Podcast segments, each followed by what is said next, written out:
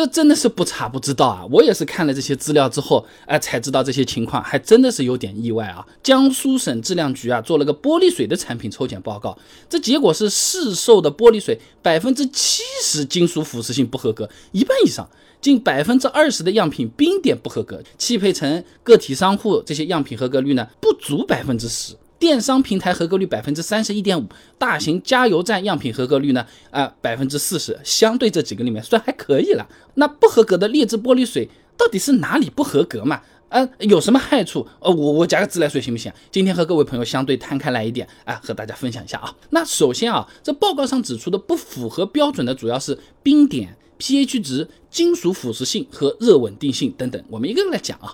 那冰点上面作假呢，很多商家用的呢就是劣质工业酒精成分啊，不仅防冻效果不好，长期用的话，蒸发之后从空调进风口进入到我们驾驶室内啊，还会有危害人体的身体健康的可能性的啊。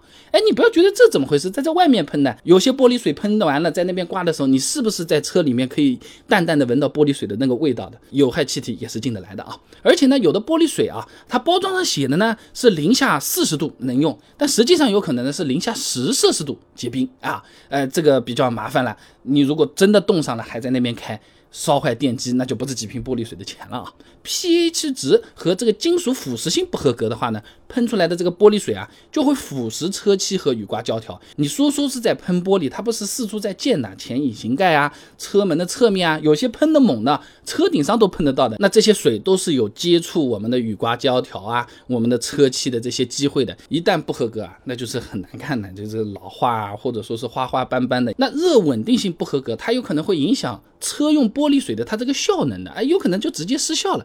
所以啊，玻璃水呢，最好还是要买有质量保证的、检测合格的啊，有认证的啊。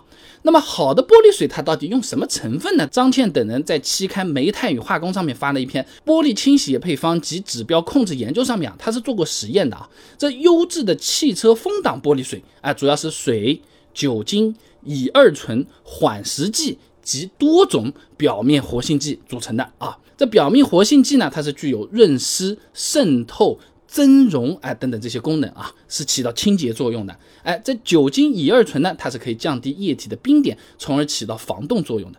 乙二醇还有润滑作用的。那么玻璃水里面的缓释剂呢？它通过调整 pH 值呢，是可以减少对我们这个雨刮的这些橡胶条啊，或者是周边的这些金属部件啊、车面漆面的这些腐蚀的。而且啊，刚才说的各种成分啊，你也不能一通乱加的，是要按照合适的比例来进行调配的。具体的效果我们上车也实测过的啊。那你看视频啊，我们搞了点沙拉酱啊、红油啊，涂到这个玻璃上来模拟前挡污垢比较严重的情况。你可以看到，自来水喷上去。